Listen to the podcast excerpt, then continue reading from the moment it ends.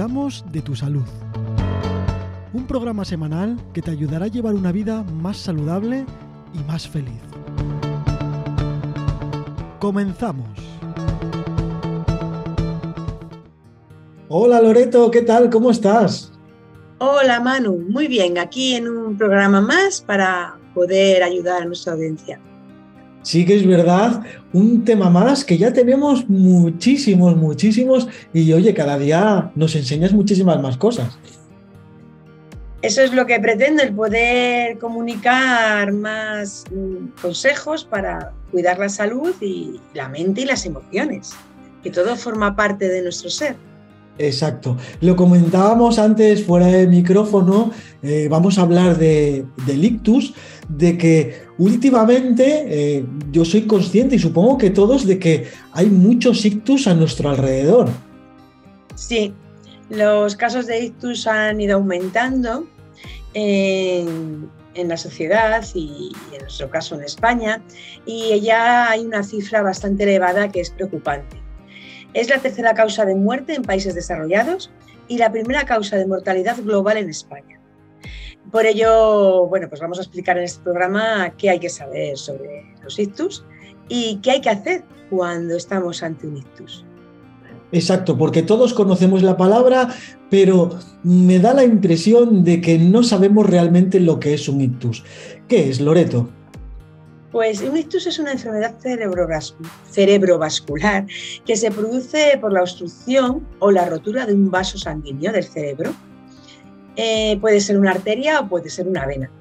También conocemos el ictus con los nombres de trombosis o infarto cerebral, embolia o hemorragia cerebral. Y estos son distintos tipos de ictus. El ictus se produce cuando ese vaso sanguíneo que va al cerebro que lleva sangre al cerebro se tapona o se rompe. Se puede taponar por un coágulo o romperse o por otro tipo de partícula. Y también se puede romper por una aneurisma o por una malformación que tenga el vaso. Cuando se rompe eh, el vaso sanguíneo que va al cerebro, eh, parte del cerebro se queda sin sangre. Eh, no le llega sangre al oxígeno o a la glucosa y, perdón,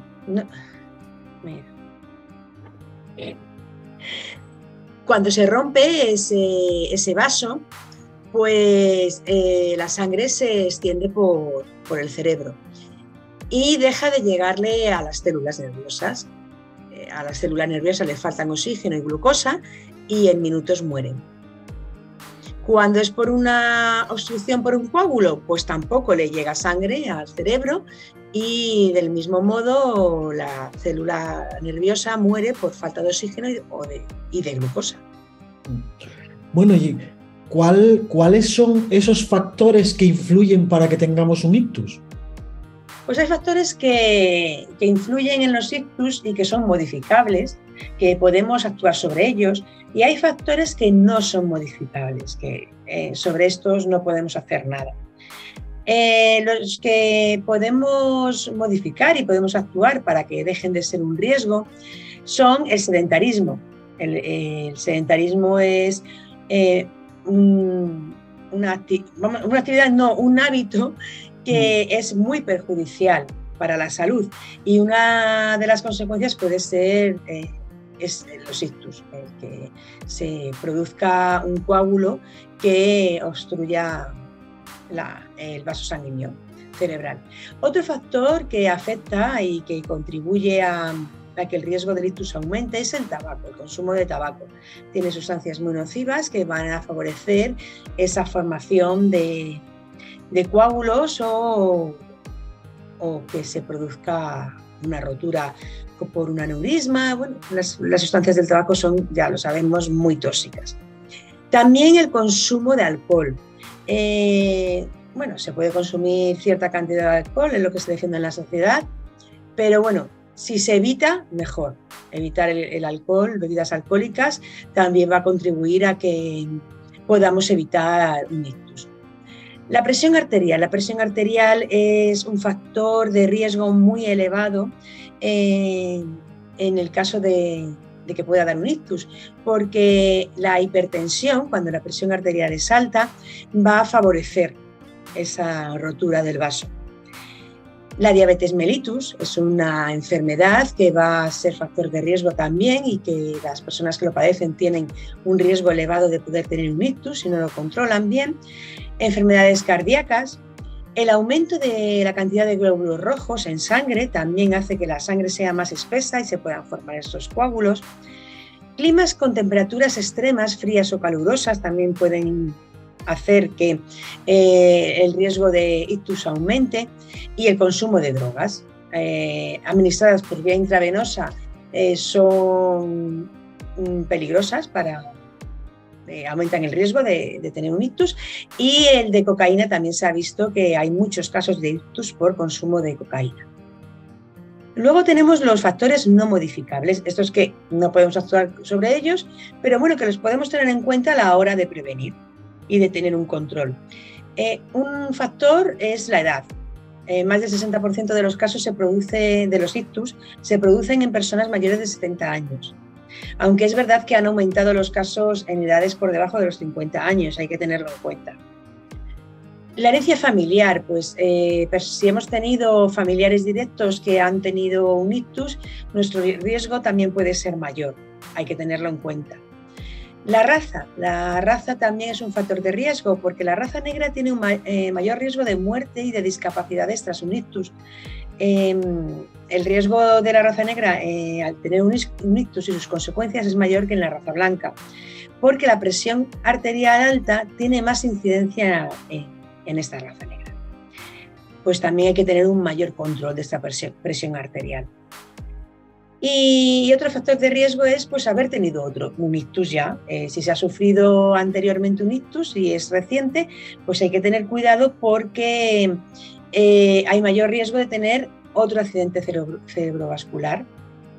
Y bueno, pues conociendo esos factores, aunque no sean modificables, eh, podemos tener ese mayor control y prevención.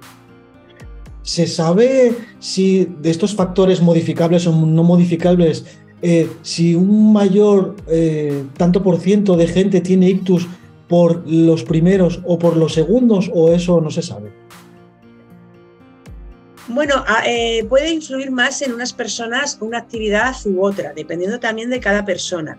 Em, se sabe que esos factores influyen en el riesgo de poder tener ictus y que hay enfermedades que pueden tener más probabilidad de, de tener un ictus como puede ser la diabetes o puede ser una enfermedad cardíaca, cuando hay cuando se han producido ictus anteriormente, pero en porcentaje exacto no se puede determinar porque depende también de la persona, de sus hábitos y de cómo se cuide.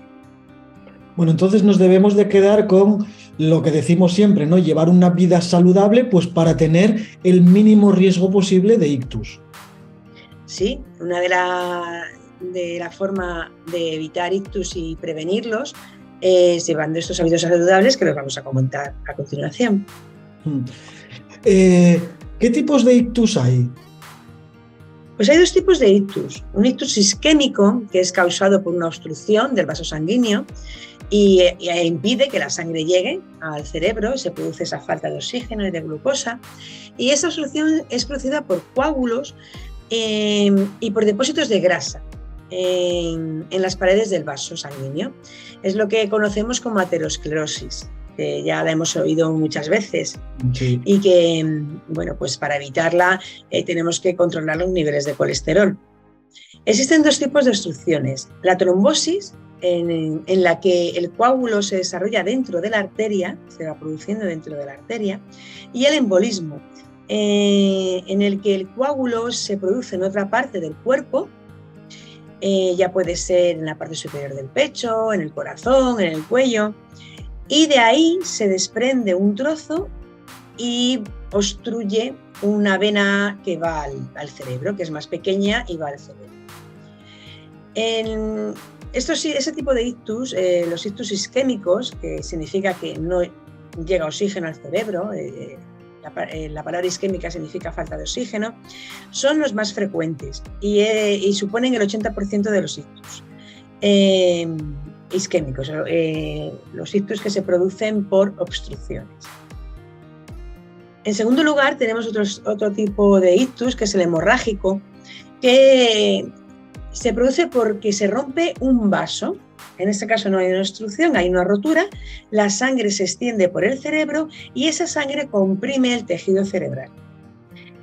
Los vasos que se rompen puede ser porque tengan un aneurisma, que es una zona del vaso que está debilitada, está eh, inflada pues, no, por encima del límite del vaso y al estar debilitada pues llega un momento que se puede romper.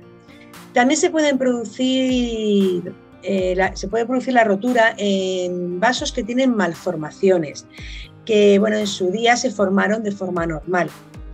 Y eh, el ictus hemorrágico eh, por rotura también se puede producir por ataques sistémicos transitorios, que son pequeños ictus que van, van sucediendo en un corto periodo de tiempo, que de forma natural y por mecanismos normales se resuelve, pero que al, con el tiempo pues, puede producir esa rotura del vaso y pueden dar lugar a un ictus mayor.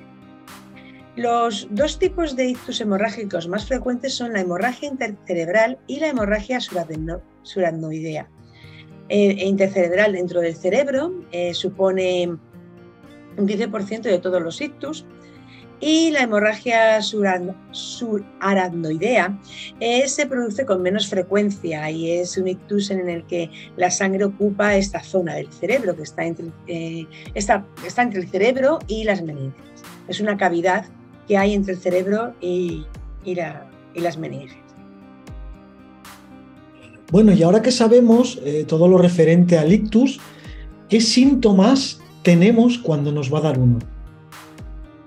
Los síntomas del ictus eh, son, son característicos y no hace falta que se den todos, con que se dé alguno de ellos ya hay sospecha de que se puede, eh, se puede estar sufriendo un ictus.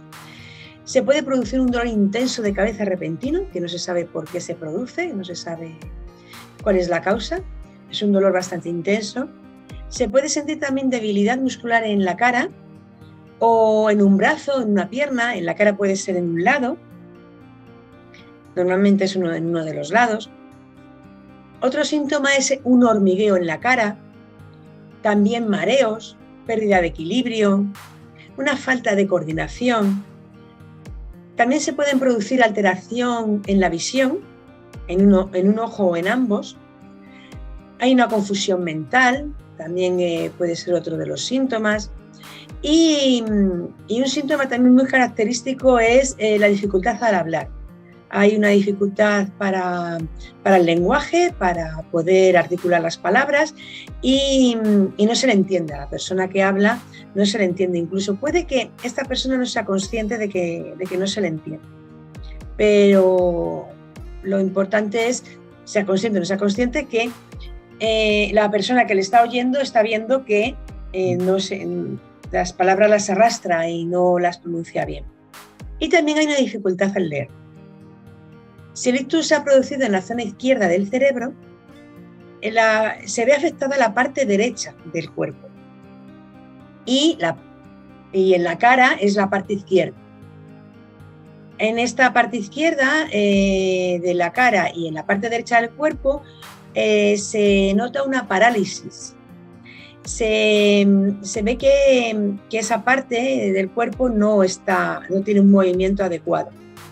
También se produce pérdida de memoria, la pérdida de lenguaje y de habla que he comentado cuando se ve afectada esa zona izquierda y el comportamiento que, se tiene mm, es un comportamiento con cautela, el, entecido, lento.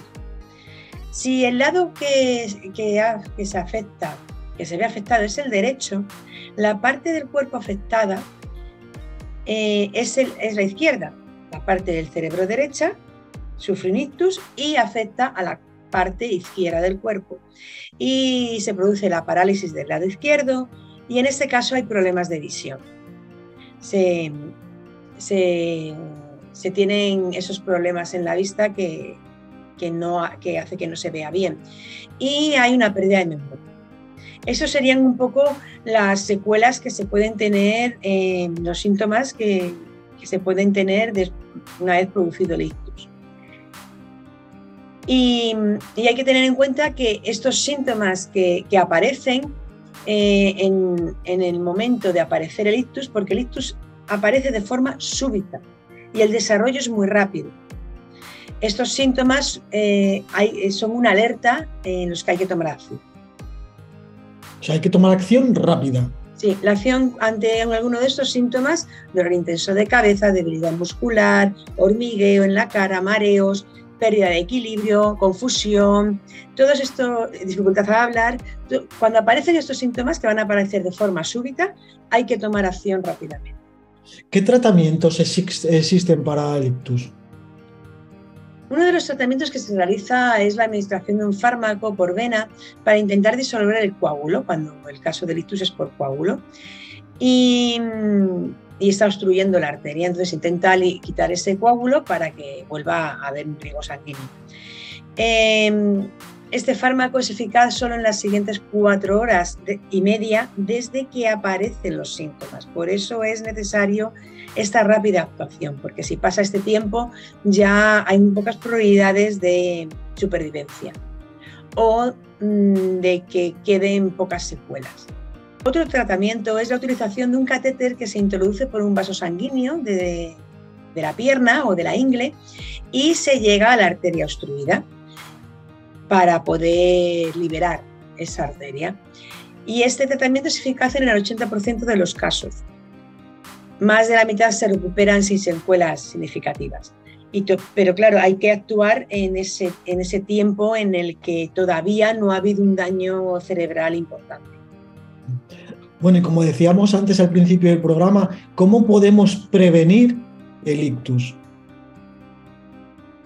La prevención del ictus es muy importante eh, tenerla en cuenta, sobre todo en personas mayores, pero, no, pero están sucediendo mm, casos, como he dicho antes, en personas menores de 50 años. Entonces, al final, hay que tener en cuenta que eh, los hábitos saludables, que es una de las formas de prevenir el ictus, es para todas las edades y para todas las personas.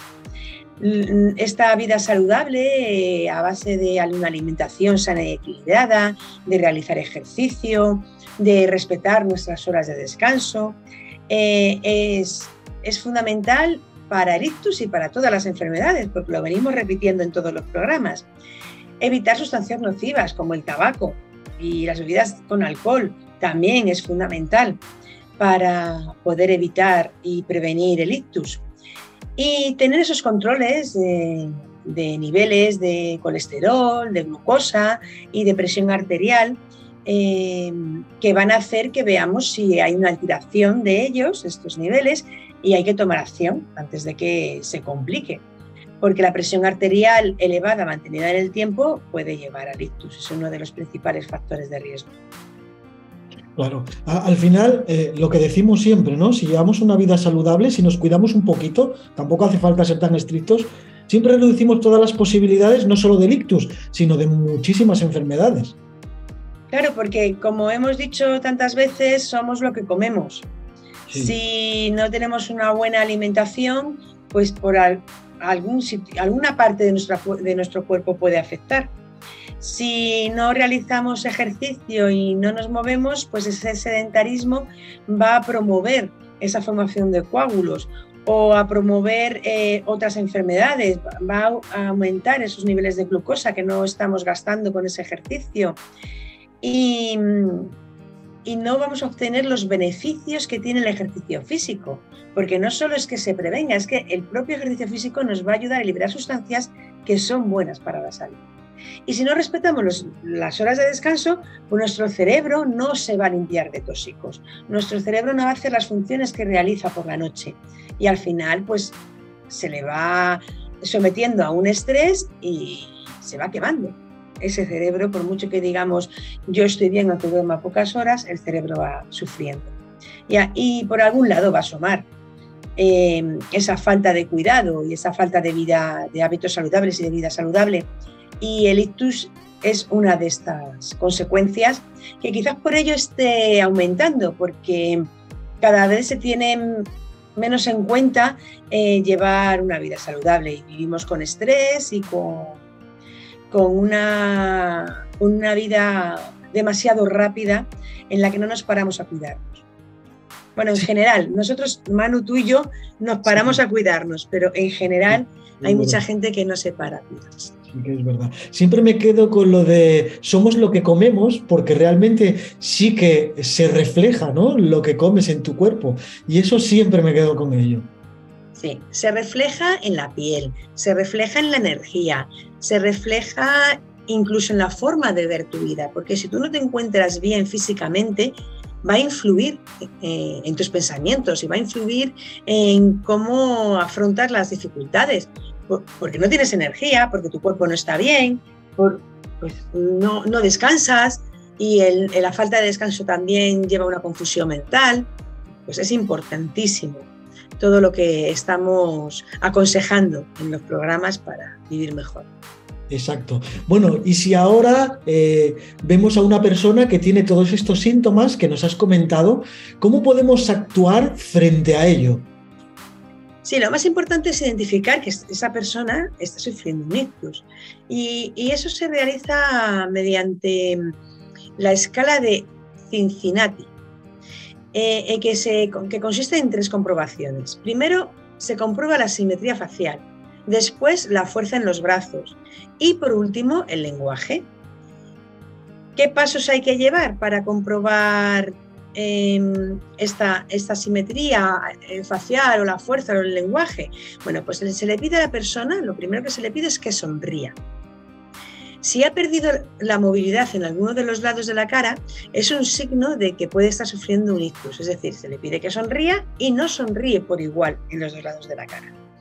Lo segundo es pedirle que levante los brazos. Si no puede subir los brazos de forma normal y ha perdido el control de los brazos, eh, ya puede ser en los dos o en uno de ellos, eh, es otra señal de que puede estar sufriendo un ictus. El tercero, el habla, como hemos estado comentando, se le pide que hable, se le pide que diga palabras y no puede, o, o no habla o lo hace mal, no se le entiende. Y en este caso hay que llamar inmediatamente al 112 para que cuanto antes actúen y lleguen al sitio. Eh, otra, otra cosa que se puede observar es eh, la visión. Si ha perdido visión parcial o total de un ojo o de ambos. Bueno, podemos ponerle, taparle un ojo y moverle la mano por el otro, ver si sigue la mano, y, o en los dos, eh, ver si sigue con la mano o un dedo, ¿no? Em, en esta situación de emergencia se necesita, un rápido diagnóstico y una intervención médica inmediata. Por eso es llamar lo antes posible al 112 o al 061. Hay gente que me pregunta qué diferencia hay del 112 o del 061. Bueno, el 112 es el teléfono de emergencias en general para todo, para médicos, para bomberos, para policía y eh, la centralita te va a derivar al servicio que necesites y el 061 es el servicio de emergencias de la, seguridad social. Entonces, al que sea más rápido, puedes llamar. Y, una vez que ya estás en contacto con el teléfono y, puedes hablar con una persona especializada en qué es lo que hay que hacer, pues se pueden seguir sus pautas que te van indicando. ¿Qué pautas te pueden indicar? Pues bueno, te, pueden indicar que pongas al paciente boca arriba, con los hombros y la cabeza elevados. Eh, se le puede apoyar en una almohada, en un cojín o en un soporte eh, para que la cabeza esté un poquito alta. Eh, te pueden indicar también que compruebes la respiración, acercando el oído a su boca y que, se intente escuchar si hay inspiración y expiración. También pueden indicar que, que si no respira, se inicie la reanimación pulmonar. Bueno, pues normalmente indican lo que hay que hacer, los pasos que hay que dar y esta reanimación pulmonar pues se realiza tapando con una mano la nariz y sosteniendo con la otra la barbilla. Un poquito se eleva. Eh, colocar los, se colocan los labios de la persona que está asistiendo con los labios de la persona que está subiendo el ictus. Esta, práctica, si es un desconocido, eh, no es muy recomendable porque, claro, hay transmisión de enfermedades a través de la boca. Entonces, Eh, si es tu pareja, es tu marido, pues es una práctica que puedes realizar, pero si es una persona con la que normalmente no tienes esta, esta actividad, que, haya un intercambio de fluidos no, no es recomendable. Pero bueno, siempre el teléfono, la persona que esté asistiendo al teléfono indicará lo que hay que hacer. Eh, luego otra, otro paso es comprobar el pulso. Y si no se tiene pulso, pues mm, comenzar la reanimación cardíaca, que es la práctica de eh, unir las manos una encima de otra y la que queda debajo con la zona del talón de la mano, presionar entre las costillas eh, dos dedos por encima del punto en el que se unen las costillas. Y bueno, hay muchos vídeos por internet que indican a qué ritmo hay que presionar. Uno de ellos es la canción de la Macarena, cantando la canción de la Macarena eh, y utilizar ese ritmo eh, eh, presionando 15 veces. si la persona no respira y no tiene pulso, pues habría que combinar el masaje cardíaco con los soplos de aire, en caso de que esta práctica sea la indicada. Y si el paciente no reacciona, bueno, pues esto ya es que llegue el 112 y sea quien ya intervenga. Si el paciente reacciona, hay que colocarlo en la posición lateral de seguridad hasta que lleguen los servicios de emergencia. Es, la forma en la que se puede actuar y lo que podemos hacer eh, si presenciamos una persona que está sufriendo un ictus, sin agobiarnos si, no sabemos y si no se puede hacer nada. Si, no puedes hacer nada, pues con tranquilidad esperar a que lleguen los servicios de emergencia. La verdad es que lo más importante es llamar a los servicios de emergencia, ¿no? Exacto. Al 112 o al 061, al que sea. Que bueno, yo creo que una de las diferencias que hay entre los dos es que el 112 puedes llamar aunque no tengas cobertura, creo, que se puede llamar siempre. Pero bueno, a cualquiera de los dos llamar y que bueno, pues que nos vayan diciendo un poquito lo que tenemos que hacer, ¿no? Sí, el teléfono que tenemos siempre en la cabeza es el 112. 112. Es más rápido. Sí, y lo de la cobertura, pues creo que sí, porque los teléfonos ya vienen preparados para, aunque no tengas cobertura, que, que llamen. los móviles. Al final eh, es para eso, ¿no? Para poder siempre tener comunicación con, con los servicios de emergencia. Sí. Bueno, pues yo creo que es una buena forma de aprender lo que es el ictus, que yo sí es cierto que no sabía exactamente cómo funcionaba, ¿no? Y eso que, bueno, pues a mi alrededor veo continuamente un caso, otro caso. Y luego lo que tú decías, en personas eh, más jóvenes de 50 años, que es lo, lo que me llama mucho la atención, ¿no? Que posiblemente sea porque nos cuidamos poco en general, Sí, puede ser porque, bueno, pues no se están llevando hábitos saludables y lo que hablamos, pues no se consumen a lo mejor tabaco o alcohol, en algunos casos ciertas drogas. Todo ello favorece eh, el que se pueda producir un ictus.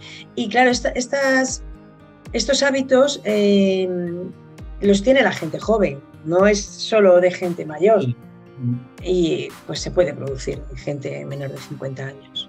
Sí, además cada persona es diferente, ¿no? Depende de la genética, unos pueden consumir alcohol y no pasarles nada y otros pueden consumirlo y sí pasarles algo, ¿no? Que al final es una cosa, ¿no? Hay personas que, pues que mm, toleran más el consumo de alcohol, personas que lo toleran menos, según su constitución, su actividad hepática y su herencia familiar.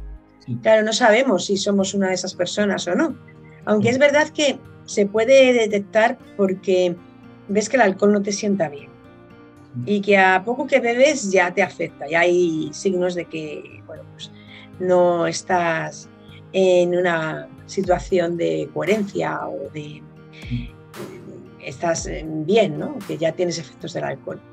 Eso, esas personas que dicen es que el alcohol me sienta mal, que escuchen a su cuerpo porque les están advirtiendo que, verdaderamente es una sustancia tóxica para ellos. Yo reconozco que hace años eh, era como muy social, ¿no? Lo de beber alcohol, lo de beber, lo de fumar. Pero hoy en día, que bueno, yo no es que salga mucho, pero también salgo, eh, yo no suelo beber. Si es verdad que a veces, bueno, pues me puedo tomar una cerveza o una copita de vino, pero ya no es tan necesario el tener que beber ni para pasarlo bien, ni para que socialmente estés bien visto mal visto, ¿no? No es necesario, Manu, no es necesario y bueno, yo te puedo decir que yo no bebo alcohol y yo me divierto mucho cuando, te, cuando quedo con amistades y, y que tengo mi vida social. Pero en esa vida social que yo hago sí veo todavía mucha gente que asocia el divertirse con tomar alcohol. Y además es algo como espontáneo, es decir, eh, si vas a a bailar o vas a reunirte en un pub o, en una cena, es, es enseguida se piensa en pedir alcohol. Enseguida es, venga, que nos van a invitar a unos chupitos. Además, se, toma, se, da como una recompensa por haber asistido a ese sitio o por haber comido en ese restaurante. Venga, ahora después de comer eh, nos van a invitar a unos chupitos. O vamos a tal sitio a bailar y nos van a invitar a unos chupitos. Y se, se utiliza como reclamo. Y la gente lo valora, ¿eh? La gente agradece que les inviten alcohol y se asocia a divertirse. Sí, sí que es cierto. Yo lo que me refiero es que eh, si tú decides no beber alcohol, que la gente le da igual, o sea, que te lo vas a pasar bien igual, nadie te va a decir que tienes que beberlo. Que realmente puedes decidir no tomarlo y te lo vas a pasar muy bien y no va a pasar nada con el resto de la gente. Sí, sí, entiendo lo que me quieres decir. Es verdad, es verdad que cada vez se acepta más que haya gente en un grupo que beba y otra que no. Sí, y que nos lo podemos pasar exactamente igual de bien. Sí, yo lo confirmo, que nos lo podemos pasar igual de bien. Sí, sí que es verdad. Eh, bueno, Loreto, eh, ¿cómo podemos ponernos en contacto contigo para cualquier duda o sugerencia? os podéis poner en contacto conmigo a través de la página de contacto que hay en loretoserrano.com. Hay un número de WhatsApp que es, la forma más rápida de contactar conmigo. Y hay también un mail, una dirección de correo electrónico en la que me podéis escribir o a través del formulario que hay. Y ahí también me podéis pedir cita para consultas de, de salud a través de de terapias naturales y de desarrollo personal. Bueno, pues hasta aquí llegamos al final del programa. Eh, cierto es que hemos aprendido mucho, hemos recibido muchos consejos y esperamos al siguiente que seguramente que va a ser muy interesante. Sí, intentamos que sean interesantes para que puedan también escuchar lo que les decimos y que se vean motivados a continuar con nosotros. Bueno, Loreto, nos vemos, nos escuchamos la semana que viene. Hasta la semana que viene, Manu.